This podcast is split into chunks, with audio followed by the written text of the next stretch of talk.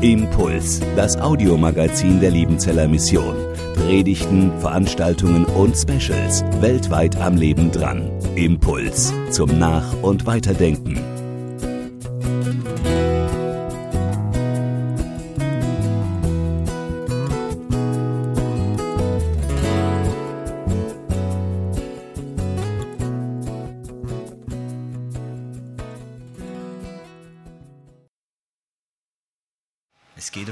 Bibel, wir haben es gehört.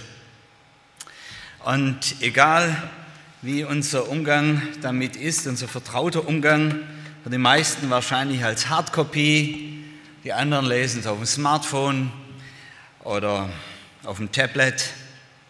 Die Bibel, die Heilige Schrift oder das Wort Gottes, das am meisten übersetzte Buch der Welt, das am meisten verbreitete Buch das am meisten gelesene Buch in der Geschichte und wahrscheinlich auch das am meisten kontrovers diskutierte Buch. Und damit möchte ich mal einsteigen und als erstes euch mitnehmen in ein Nachdenken über die Generationen im Streit mit der Bibel. Jede Generation hat ihre Themen. Aktuell haben wir im evangelisch-evangelikalen Raum eine, so finde ich, sehr grundsätzliche Debatte, Diskussion, wie die Bibel zu verstehen sei und welchen Stellenwert sie habe. Wo ihre Berechtigung und wo denn ihre Grenzen liegen. Die Foren des Internets sind erstaunlich voll davon und auch in den evangelisch-evangelikalen Publikationen liest man erstaunlich viel davon. Ich denke, es ist gerade das Thema unserer christlichen Generation. Ja, jedes gesellschaftliche Umfeld drückt auch der Gemeinde Diskussionen auf. Das war schon immer so das ist auch richtig so und zwar auch heute. Was ich persönlich beobachte, ist, dass in den öffentlichen Foren eine Debatte läuft, in der eine sehr große Mühe besteht, der gesellschaftlichen Großwetterlage genügend Gewicht zu geben. Und das ist ein wichtiger Ansatz, das sage ich auch als Missionar. Wer sein Umfeld nicht versteht, kann das Evangelium dort nur schwer hineintransportieren. Meine Frage bei unserer aktuellen Diskussion, die sich auch immer mehr durch das evangelikale Lager zieht, ist, ob die Gewichtungen der Argumentation stimmen. Kann es sein, dass die gesellschaftlichen Themen und ihre Denke ein so großes Gewicht bekommt, dass das biblische Zeugnis in seinem Anspruch für jede Generation und für jede Gesellschaft in der Gefahr ist, relativiert zu werden? Kann es sein, dass viel Mühe investiert wird, der Bibel manche Schärfe ihrer unzeitgemäßen Aussagen zu nehmen,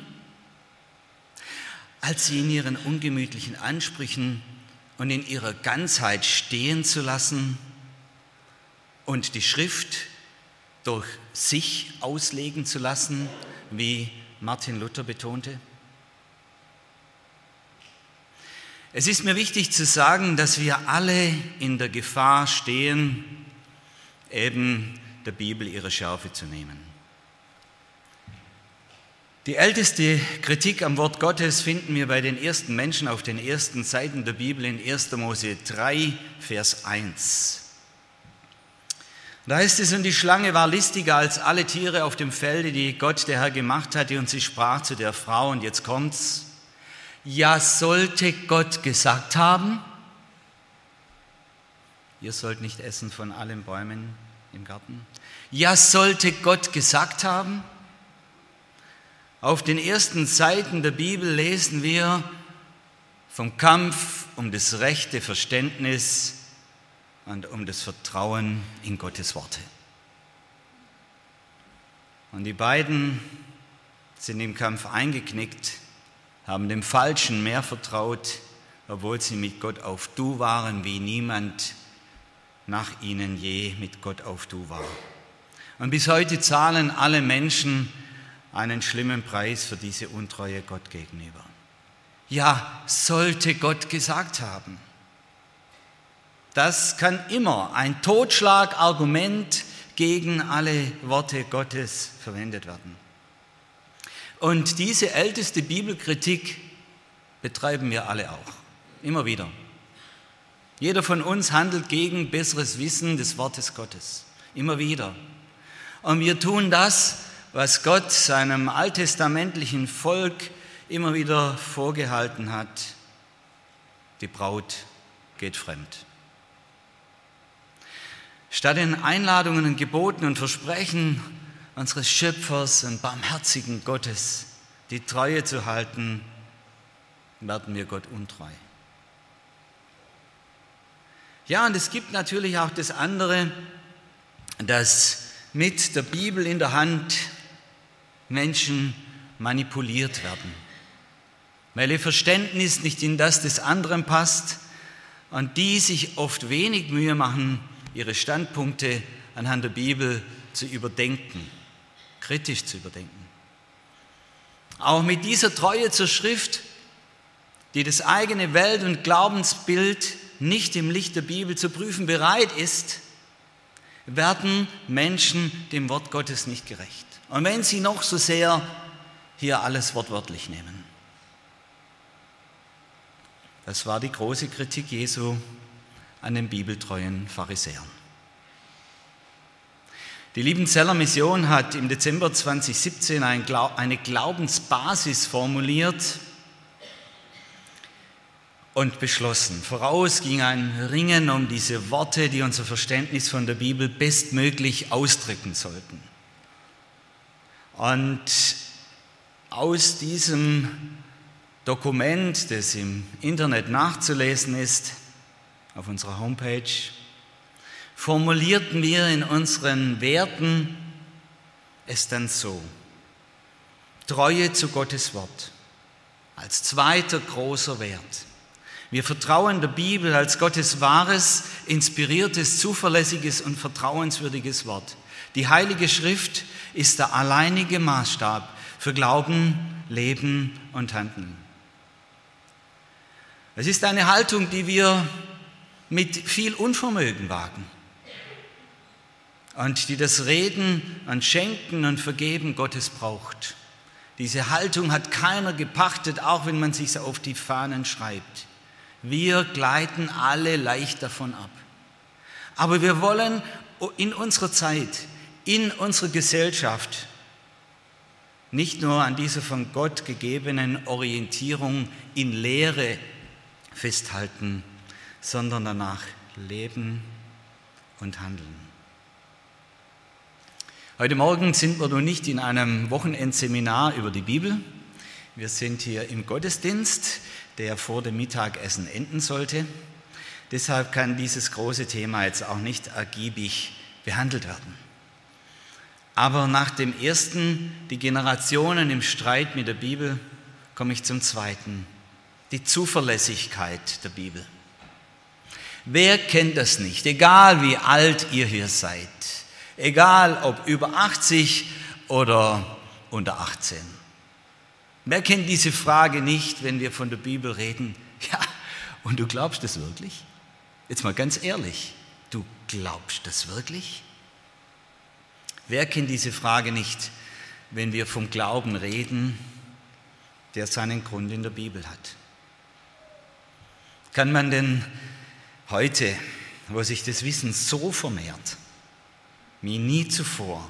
Kann man denn diesem nun wirklich sehr alten Buch die Treue halten als alleinigen Maßstab für Glauben, Leben und Handeln?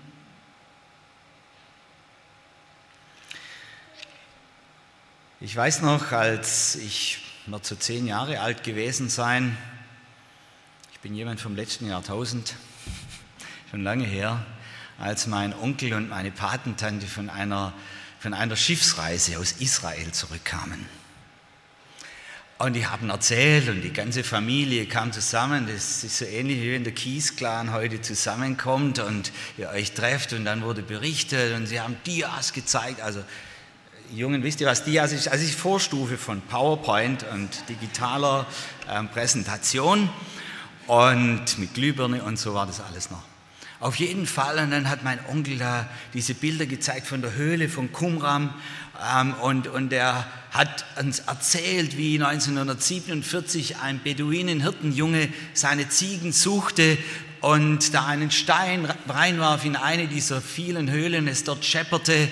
Und das war der Beginn, die Entdeckung dieser uralten Jesaja-Schriftrollen aus dem ersten ähm, vor- und nachchristlichen Jahrhundert. Eine ganze Bibliothek der Essener, dieser Sekte am Toten Meer, wurde gefunden und die entscheidende Entdeckung war, dass diese Schriftrollen, unter anderem die Schriftrolle von Jesaja,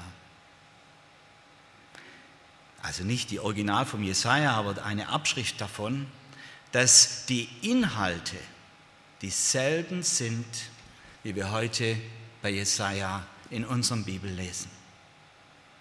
Was anders ist, dass die Unterschiede sind zu diesen damaligen Dokumenten, 2000 Jahre alt, und den vielen Abschriften, die dazwischen waren, und das, was wir heute als Jesaja lesen, ist, der Unterschied ist die Rechtschreibung von Wörtern. Das ist der große Unterschied. Ich mit meinen knapp 60 habe drei Rechtschreibreformen erlebt. Die Rechtschreibung von Worten der Inhalt der gleiche. Meine Güte, das hat mich damals fasziniert, dass die Bibel zuverlässig ist. Und ich habe das meinen Klassenkameraden erzählt, dass die Bibel nämlich stimmt. Und interessant ist, dass wirklich, und das ist ein ganz starkes Argument für die Zuverlässigkeit der Bibel, das ist die Archäologie. Je länger, je mehr entdeckt wird in diesem trockenen Klima des Orients, desto mehr zeigt sich, dass die Aussagen von hier und dem, was die Archäologie findet, passt. Also sich deckt. Je länger, je mehr. Da ist diese Geschichte vom Sturm auf dem See. Und die Romi wird es bestimmt bald von ihren Eltern erzählt bekommen oder ihr Geschwister lässt es ihnen vor aus der Kinderbibel, wie Jesus hinten im Heck des Bootes schläft und der Strom kommt auf. Und da ist dieses eine Wort, das Heck dieses Bootes. Jesus schlief im Heck. Und dann wurde gemutmaßt und sagt, ja, aber die Boote auf dem See Genezareth hatten kein Heck. Das Heck hatten nur die Hochseeschiffe auf dem Mittelmeer, nicht die auf dem See Genezareth. Und es war dann gedeutet als ein Beweis, dass diese Erzählung so nicht sein kann. Denn da hat einer geschrieben, der hatte keine Ahnung, was für Schiffe damals auf dem See Genezareth fuhren. Und dann und dann vor, es war in den 80er Jahren, wurde entdeckt, als der See Genezareth einen tiefsten Wasserstand hatte, ein Rekordtief, wurde ein Boot entdeckt, ein uraltes Boot aus der Zeit Jesu. Und das ist heute in Israel zu besichtigen. Und dieses Boot hat ein Heck. Hat so ein Heck, wie es die Mittelmeerschiffe der Fischer dort hatten. Und, und auf einmal hat es wieder gepasst. Ein drittes Beispiel, und dann möchte ich auch schon schließen, ich bin begeistert davon, diese Entdeckungen der Archäologie zu sehen und wie sie passen mit dem, was da steht. Bei allen Zweifeln.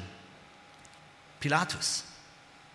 Es wurde bis 1961 immer wieder auch gezweifelt, ob der Pilatus denn eine geschichtliche Person war. Denn von ihm gab es in den Aufzeichnungen, die man gefunden hat, keine namentliche Erwähnung.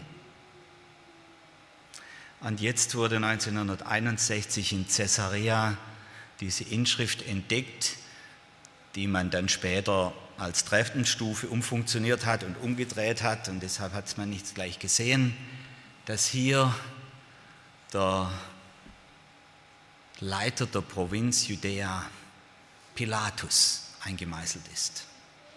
Und sogar einen Siegelring hat man in Herodium gefunden, der seinen Namen, der seinen Namen trägt. Und plötzlich sagt man, den Pilatus gab's. Den gab es als Statthalter zur Zeit Jesu in Israel, wie wir es vorher im Glaubensbekenntnis bekannt haben. Die Zuverlässigkeit der Bibel, die Archäologie bestätigt es nach und nach. Und allein das ist eine Reise nach Israel wert. Und das Zweite ist Gottes großer Plan vorausgesagt und eingetroffen. Jesaja lebte 700 Jahre ungefähr vor Christus. Und was hat er nicht alles vorausgesagt? Jesaja 53. Er war der allerverachtetste und unwerteste voller Schmerzen und Krankheit. Er war so verachtet, dass man das Angesicht vor ihm verbarg. Darum haben wir ihn für nichts geachtet. Aber er ist um unserer Missetat willen verwundet, um unserer Sünde willen zerschlagen. Die Strafe liegt auf ihm, auf dass wir Frieden hätten. Und durch seine Wunden sind wir geheilt. Jesaja malt ein Bild von Jesus. Ein Zeitzeuge hätte es malen können, hätte es so beschreiben können. Und so gibt es viele andere Worte. Aber das Haus David, Saharia 12,10, und über die Bürger Jerusalems will ich ausgießen den Geist der Gnade und des Gebets, und sie werden mich ansehen, den sie durchbohrt haben. Saharia sagt, sie werden den Auserwählten Gottes durchbohren. Der wusste damals noch nichts von dem Todesurteil und dem Vollzug der Römer ans Kreuz zu nageln. Und dieses andere steht noch aus, dass Israel einmal Jesus erkennen wird.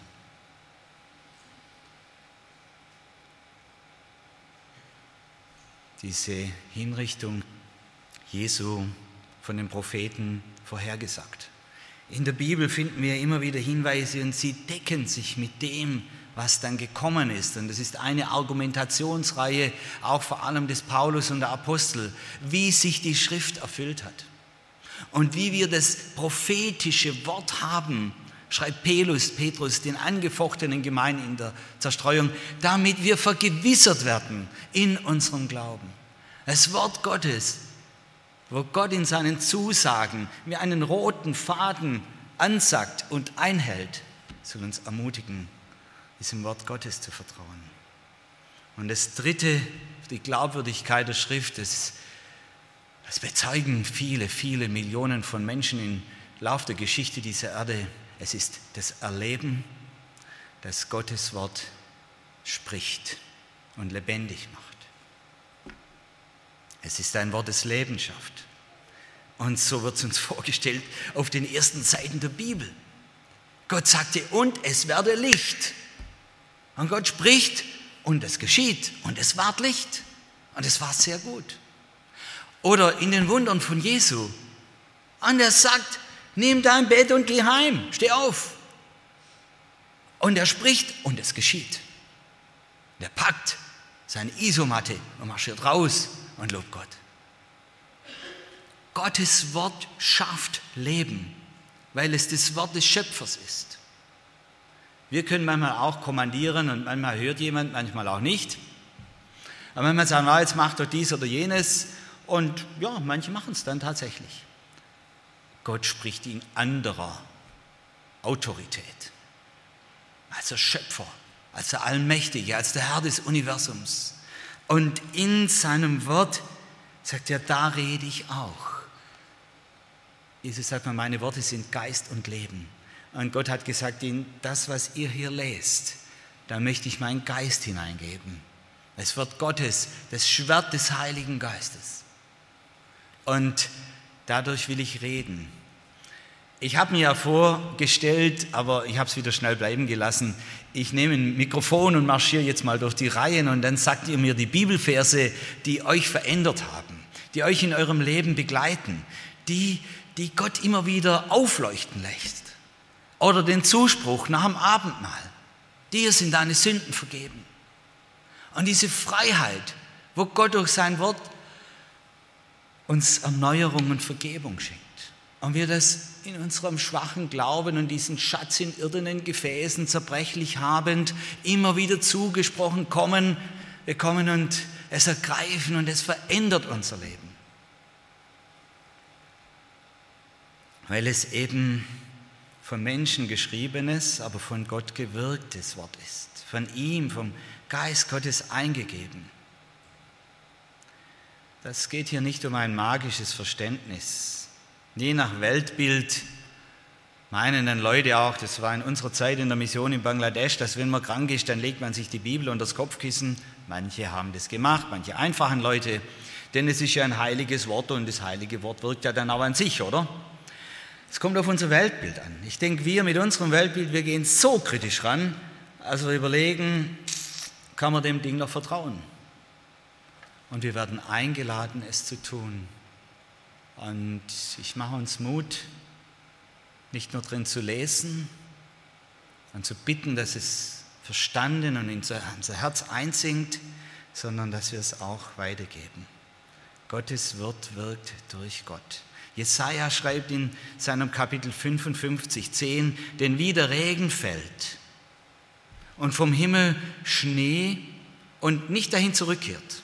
Heute Morgen war es ein bisschen mit Schnee angemalt, ganz früh wie vom Himmel der Schnee fällt, nicht dahin zurückkehrt, sondern die Erde tränkt, sie befruchtet und sie sprießen lässt, dass sie dem Sämann Samen gibt und Brot dem Essenden. So wird mein Wort sein, sagt Gott hier, das aus meinem Mund hervorgeht. Es wird nicht leer zu mir zurückkehren, sondern es wird bewirken, was mir gefällt und ausführen, wozu ich es gesandt habe. Ist das nicht schön? Taufe heute, die kleine Romi, Taufspruch, dass Gott in Christus das diesem kleinen Menschle zusagt und sagt, ich will bei dir sein. Ich halte mich zu dir. Mein Wort möchte ich an dir lebendig machen. Die Zuverlässigkeit des Wortes Gottes, viele bezeugen es und sogar die Archäologie bestätigt es und die Bibel in sich auch. Ich möchte zum dritten kommen. Mission und Schriftvertrauen gehören zusammen. Markus Till, eigentlich Biologe, wohnt ganz in der Nähe hier im Schönbuch, schreibt in seinem jüngsten Blog, in seiner jüngsten Veröffentlichung fünf Gründe, warum Mission und Schriftvertrauen zusammengehören. Und dankbar übernehme ich diese fünf Gründe als also fünf Unterpunkte, denen ich entlang gehen möchte. Das erste schreibt er, ohne Bibelvertrauen verlieren wir den Inhalt unserer Mission. Die Bibel redet über konkrete Umkehr von Sünde, von realer Sünde. Im Alten und Neuen Testament wird darüber so klar und so häufig gesprochen, weil es ja um viel, um alles geht. Und die Bibel redet von echter Rettung aus aussichtsloser Verlorenheit durch den geschichtlichen, gekreuzigten und auferstandenen Jesus Christus. Das ist ihr roter Faden. Und wir erfahren das nirgends so deutlich als aus diesem Buch. Die Bibel erklärt uns, woher wir kommen, was durch die Sünde in die Welt kam und wie und mit wem wir ans Ziel kommen können. Ohne Gottes Wort diesen Kompass als Geschenk Gottes, haben wir weder Inhalt noch Mandat zur Mission, trotz aller Tradition. Das Zweite, ohne Bibelvertrauen verlieren wir unsere Einheit und Glaubwürdigkeit. Einheit und Glaubwürdigkeit. Ja, leider gibt es, ich darf ich das sagen, ich glaube zu viele christliche Gruppen. Ein bisschen gebe ich jetzt an, wenn wir sagen, dass wir als Liebenzeller Mission keine eigenen Kirchen gründen, sondern immer mit bestehenden zusammenarbeiten. Und mittlerweile gibt es die überall, auch in der arabischen Welt. Aber was die meisten christlichen Gruppen und Gemeinden unzweifelhaft eint, ist ihr Bekenntnis zu Jesus Christus als Retter und Herr und ein Glaube, der sich auf Gottes Wort auf die Bibel stützt. In diesen Grundlagen sind sich die allermeisten Denominationen, christlichen Denominationen dieser Welt einig. Es gibt Unterschiede in anderen theologischen und sogenannten theologischen Fragen, die gar keine sind. Und wir haben uns mal in der Mitgliederversammlung, das ist jetzt schon ja, acht Jahre her, Gedanken gemacht, wie arbeiten wir denn mit den verschiedensten Gemeinden und Kirchen weltweit zusammen. die nämlich dann doch in Taufe, in Gemeindeform und in der Auslegung des Offenbarungsbuches unterschiedlich ticken wie wir. Wie arbeiten wir mit denen zusammen? Es gelingt, weil wir uns in der Mitte einig sind. Auf die Mitte wollen wir uns konzentrieren und das ist in den wechselnden Fragen der Geschichte immer wieder ein neues Ringen und ein neues Hören auf Gottes Wort. Und wir sagten damals, die theologische Mitte der Liebenzeller Mission ist christozentrisch. Christus in der Mitte. Sola Christus. Und gründen in der Bibel als ganzes Wort. Sola Scriptura. Und an den Rändern lassen wir Verschiedenheit zu. So sind wir unterwegs und gut unterwegs. Sich auf die Mitte zu konzentrieren. Jesus, auferstandenen, wiederkommende Herr. Und unser Glaube, der sich auf sein Wort gründet. Das dritte, ohne Bibelvertrauen verlieren wir Motivation und Opferbereitschaft. Jesus fordert seine Jünger heraus, an die Enden der Erde zu gehen. Er sendet sie, sagt er selber, wie Schafe unter die Wölfe und macht ihnen klar, dass der Knecht mit Gleichen zu rechnen hat, was seinem Meister passierte. Jesus fordert heraus seiner mutigen Nachfolge weil er allmächtige Fürsorge zusagt. Und das lesen wir hier. Und wenn wir das nicht mehr lesen, dann vergessen wir es. Dieses Wort Matthäus 6, 33. Trachtet am ersten nach dem Reich Gottes und nach seiner Gerechtigkeit. So wird euch das Übrige alles zufallen. Das sorgt dann Gott dafür. Eine der ersten Unterstreichungen in meiner eigenen Bibel war das. Und dieses Wort fordert mich heute noch heraus. Und ich bin immer noch, immer wieder dabei, gegenzulenken gegen mein Sicherheitsdenken und mich darauf zu verlassen und darauf zu kämpfen. Ohne Bibelvertrauen verlieren wir Motivation und Opferbereitschaft. Und das gilt erst recht für die vielen Glaubensgeschwister heute weltweit und in allen Generationen, die für ihren Glauben einen sehr hohen Preis bezahlen. Und Freiheit und Auskommen, ja ihr eigenes Leben geringer achten als die Zugehörigkeit zu Jesus, weil er eben spricht, und auch das lesen wir hier, mir ist gegeben alle Gewalt im Himmel und auf Erden. Darum geht ihn. Und dann, und siehe, ich bin bei euch alle Tage bis an der Weltende. Und dazu gehört der vierte Punkt, ohne Bibelvertrauen verlieren wir das wagemautige Christusvertrauen. Und den fünften ohne Bibelvertrauen verlieren wir das Wort Gottes als Waffe im geistlichen Kampf. Der Heilige Geist nimmt das Wort Gottes als Waffe, als Schwert, als zweischneidiges Schwert. Eine Klinge, den Gladius, den damals die römischen Armeen als taktische Waffe benutzten, an sich die ganze Welt unterwarfen. Und Paulus vergleicht das das Wort Gottes ist wie so ein zweischneidiges Schwert. Und es legt unsere Gedanken offenbar. Es zeigt uns, wo wir in unserer Motivation falsch liegen und richtig. Und, und es ist ein Richter unserer Gedanken. Dieses Wort als Maßstab und der Heilige Geist benutzt es, das Schwert des Geistes, Epheser 6. Und ich mache uns Mut, dieses Wort zu lesen. Ganz ehrlich, es gibt Tage, da reicht es bei mir auch nur ein Blick ins Losungsbuch, wenn ich abends entsprechend spät heimkam. Und ich, es reicht mir auch nicht die Zeit, die ich manchmal gern hätte, um das Wort Gottes zu lesen. Stille Zeit, Audienz beim König, das Wertvollste und Beste, was uns passieren kann. Aber gehen wir mit diesem Wort in den Tag und durch den Tag und geben wir es weiter. Mensch, es gibt super gestaltete Karten und Broschüren und Bilder über Gottes Wort. Geben wir es doch weiter mit einem Gebet und sagen, hey, den Nachbarn, den Kranken, den Entmutigten, den Bitteren, weil dieses Wort Gottes heilt und neues Leben schafft. Und dafür sorgt Gott selber. Das ist nicht unsere Aufgabe. Das tut er. In der heutigen Diskussion um Mission sind wir stark von Methoden und Strategien bestimmt. Und in einer immer komplexer werdenden Welt braucht es eine Arbeitsbeschreibung, ohne die es nun mal kein Visum gibt. Es braucht ein Konzept, einen Plan. Das hatte schon Paulus braucht es eine saubere Abrechnung und eine Ausbildung, die sehr hilfreich ist. Aber das ist Beiwerk.